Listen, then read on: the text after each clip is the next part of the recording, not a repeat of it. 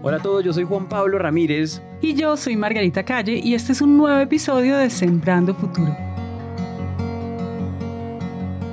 Hoy queremos empezar proponiéndoles un juego y para esto contamos con la participación de Denise Espinosa, asesor técnico de ventas de Singenta en Costa Rica, de Oscar Gómez, asesor técnico de ventas de Singenta en Colombia y de Jorge Leonardo Herrera, productor colombiano. Nuestros invitados de hoy nos van a ayudar a descubrir la fruta que protagoniza este episodio, sin decir qué fruta es, y ustedes tienen que adivinarla. ¿Va? Es una fruta gordita. Eh, eso es lo principal, hay que verla gordita, casi eh, uniforme dentro, de su, dentro de su gordura. Llena de un montón de ojitos que rodean, que rodean esa pulpa. Muchos ojitos que cuando están maduras tienen un color muy especial un color y un olor. Un producto bastante resistente, bastante pesado. Hay frutas que pueden llegar hasta a pesar hasta 3 kilogramos. Y de textura fina con un cogollo al final que parece una corona de una reina. Una corona esbelta y hermosa. Por eso pues, le decimos la reina de la fruta tropical.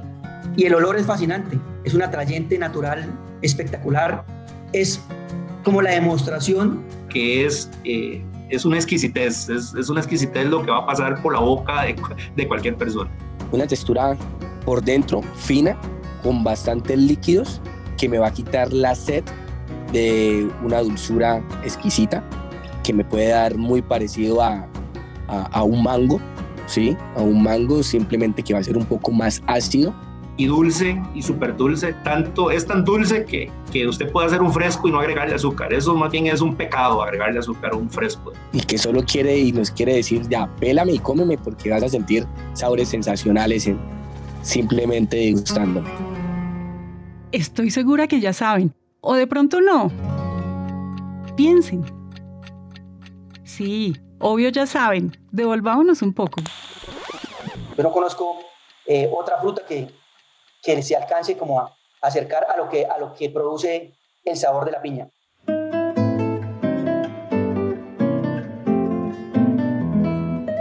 En el episodio de hoy, la reina. Leonardo, muchísimas gracias. Hasta aquí. Muy enamorado, muy enamorado de la piña, ¿no? No, pues usted está más tragado de la piña. Yo quisiera tener un novio que se tragara así de mí. Ay, ¿Cómo no si, me ha dado todo?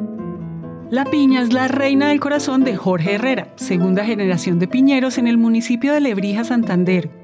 Y es que, ¿cómo no? La piña, que es prima de las bromelias, una fruta con corona y con mil ojos, que es dulce y ácida y que al mismo tiempo quita la sed, ha llamado la atención de muchos personajes. Gonzalo Fernández de Oviedo, un explorador del siglo XVI que tuvo la misión de describir las frutas y las plantas de la Nueva España, tenía una predilección especial por la reina. En sus apuntes, que datan del año 1547, hay fragmentos como estos. Mirando el hombre la hermosura de esta, goza de ver la composición y adorno con que la naturaleza la pintó y la hizo tan agradable a la vista para la recreación de tal sentido. Gustarla es una cosa tan apetitosa y suave que faltan las palabras, porque ninguna de las otras frutas se pueden con muchos quilates comparar a esta. Y si por falta de colores y del dibujo yo no bastare a dar a entender lo que querría saber decir, dese la culpa a mi juicio, en el cual a mis ojos es la más hermosa fruta de todas las frutas que he visto, y la que mejor huele y mejor sabor tiene.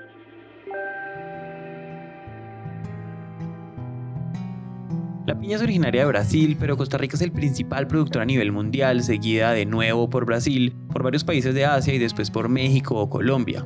En las regiones donde hay piña, la piña, como buena reina, lo es todo. La piña, pues para todo Lebrija y pues para mí es la sostenibilidad de nuestros hogares.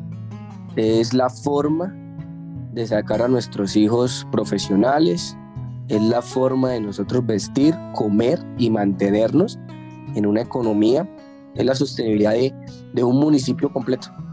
Es la forma de vivir, la forma de, salir adelante este municipio.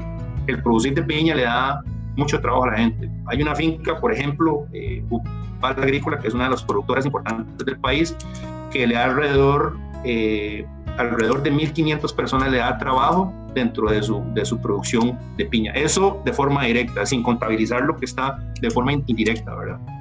Aquí toda familia tiene que ver con la piña. De algún gremio de la familia trabaja como transportador, como agricultor, eh, como el que maneja el tractor, operario de máquina, obrero raso, empleado, distribuidor de abonos. Y pues para mí, para mí es mi forma de vida. No sé qué sería de mí sin cultivar piña. No sé qué sería de mí sin tener una piña en mi casa sin que fuera yo el que la había producido.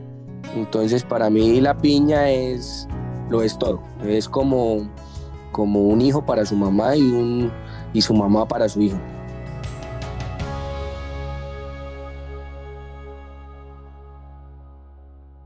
Bueno, la, un cultivo de piña, un cultivo de piña, eh, empezando que la forma del cultivo es muy linda. En el cultivo como tal, es muy parecido, muy similar al, cultivo este agave, que se da en México, ¿sí? Que es la planta del tequila, en el cultivo como tal. Siempre recuerdo la historia cuando conocí yo mi primer piñal, que fue allá por, por cuando tenía como 8 o 9 años, que para mí fue algo, fue algo lindo, fue algo bello, porque porque lo que se ve es esas plantaciones de, un color verdoso, eh, azulado, tal vez se podría decir de esa manera, con una serie de callejones y calles que básicamente lo que hace es dividir los diferentes bloques donde se produce la piña. Igual eh, el fondo de cómo se ve la montaña que estaba a la par, ese contraste del área, del área boscosa atrás de la finca o la área de protección de la finca con, con ese mosaico a nivel de suelo de, de tamaños, porque también son mosaicos de, tamaños, eso no es, no son áreas uniformes de producción, sino hay, como puede haber un bloque de semilla sembrada hoy, a la cual puede haber un bloque de fruta que está a punto de ser cosechada. Realmente un piñal eh, se ve muy lindo cuando está muy bien cuidado. Y lo que se ve es, como le digo, un montón de coronitas naciendo, creciendo y floreciendo en el tema del cultivo. Son plantas homogéneas y cuando tienen su fruto, pues la fruta sobresale de, las plantas. Eh, eh, se ve muy, muy bonito el cultivo como tal. Es un espectáculo ver un color verde brillante o un color ya más de una mata adulta, azul frondosa, tiranda negro, es, se ve la textura de la hoja de la mata que se dice como que no puedo pasar porque me puya, me maltrata, me, me va a lastimar. Es de, extensiones gigantes cuando estamos en cosecha, en, en la cosecha, eh, ver un producto ahí encima que se ve prácticamente crocante, que lo quiero comer, lo quiero, lo quiero coger, lo quiero cortar y de colores espectaculares verdes, el fruto pintón o maduro, de cualquier forma, sea una tonalidad exquisita que te la quieres, o sea, la quieres cortar, la quieres pelar y te la quieres comer.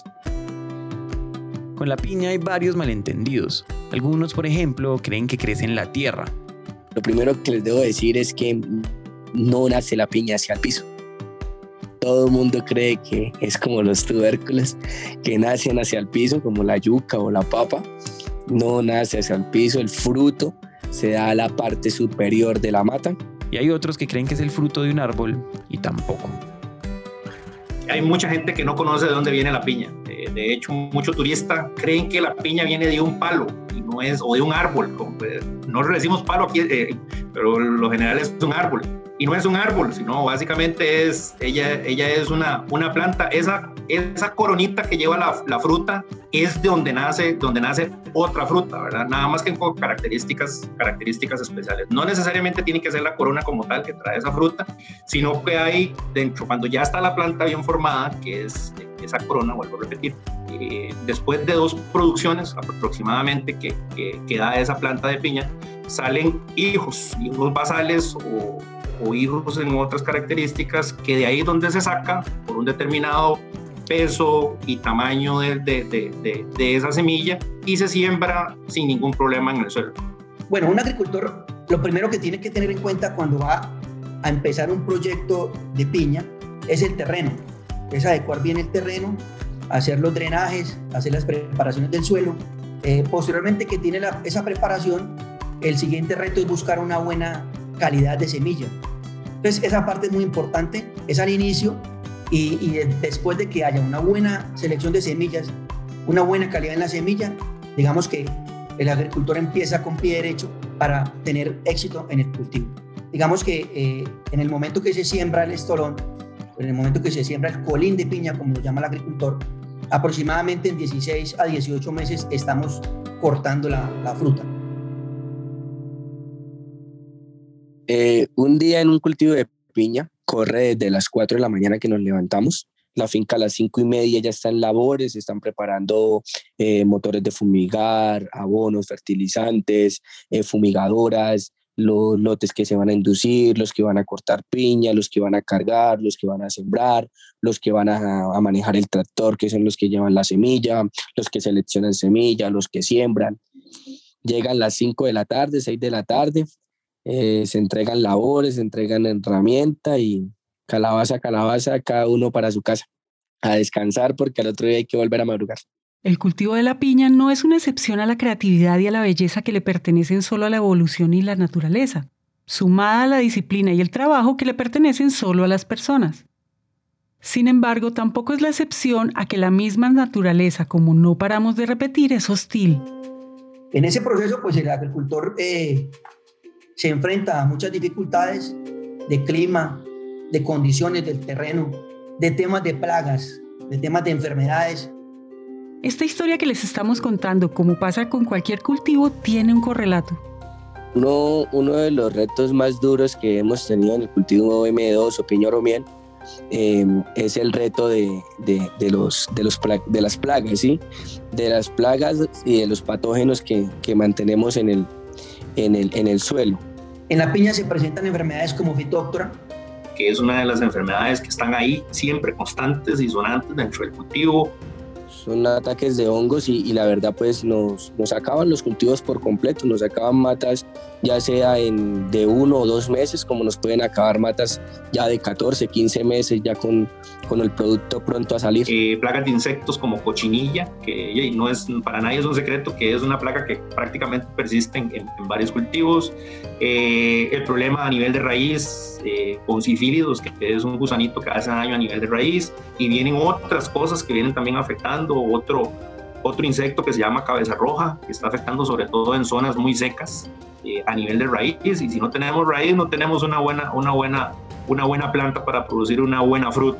Entonces, desde el inicio, desde el día cero empezamos a luchar con el tema de plagas, plagas dirigidas a nivel de, como le digo, raíz, a nivel de planta. Cuando hay floración en el cultivo o cuando la planta pare, como lo dicen los agricultores. En el momento que brota ese botón que, que, que, que, decimos nosotros que se vuelve, que ya se vuelve a hacer una fruta o que se va a hacer una fruta de piña. Vienen otras plagas a atacar el fruto, a atacar la flor. Eh, fusarium, fitóctora, el tema de la cochinilla interna a nivel de la fruta. En ese ojito que se ve en la piña, en la fruta muchas veces aparece una cochinilla, que solo eso es un motivo de rechazo por temas de calidad y exportación a nivel de Europa y de Estados Unidos. Entonces tenemos que cuidar de que no llegue eso ahí. Entonces, por, por ahí más, básicamente andamos con, con, con los problemas. Insectos, eh, cochinilla, sifílidos y el tema de, de hongos, eh, el tema de fusarium y fitóctora. ¿verdad? Básicamente eso, eso, eso, esos son los principales problemas y la lucha del día a día del productor de piña. En Singenta eh, desarrollamos productos para que el agricultor pueda tener un cultivo en óptimas condiciones y para que esa planta y ese cultivo se desarrolle de la mejor manera. Singenta hemos venido precisamente en esta investigación de hace cuatro años, hemos venido trabajando los productos de Singenta de una forma ejemplar. Estamos manejando todo lo que es en forma preventiva, haciendo exámenes, análisis de suelo, análisis foliares, eh, en qué forma tenemos que trabajar para, para que no se eleven los costos operacionales y no, y en mi plan de fertilización son los número uno. A mí me, a mí me dicen Singenta y Singenta es mi gran aliado, es mi, mi amigo.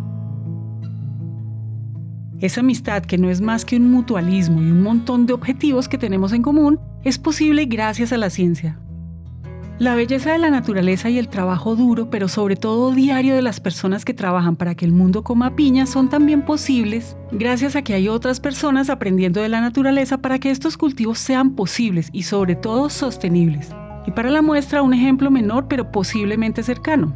No sé si recuerdan, pero cuando éramos niños la piña cortaba la lengua. Esa piña de más baja calidad se llama piña perolera.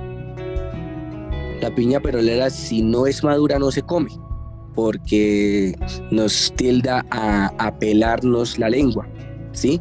O a rajárnosla. Ahora, la piña exportación, la que posiblemente usted conoce, se llama MD2, o como la conocen en Colombia, piña oro miel. Esa también es resultado, pues, de la ciencia.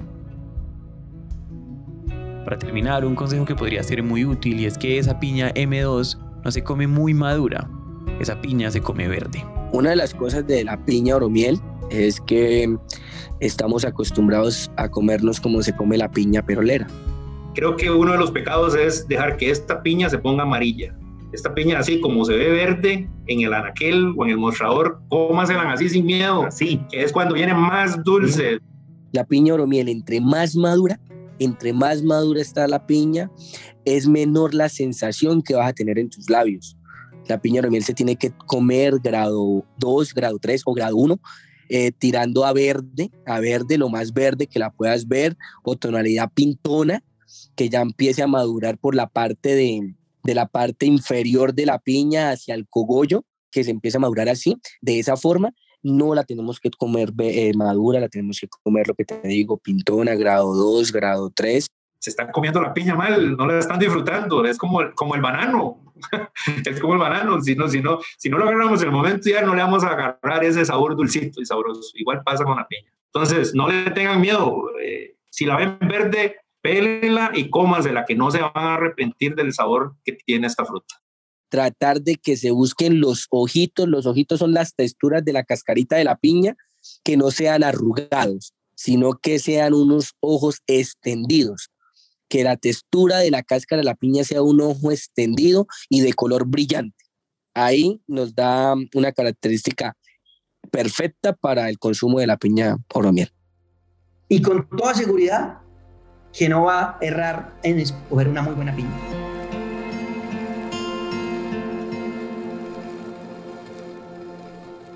Bueno, hay un sinfín de maneras de cómo comerse la piña. De hecho, la podemos comer eh, pelándola, la pelamos. El reportaje y la producción de este episodio estuvo a cargo de Julieta Ayure. El fresco es refrescante, delicioso. En un día, en un día de calor, agarrar una piña, echarle un poquito de agua, licuarlo y tomárselo es algo, es algo que, que vuelve a la vida, ¿verdad?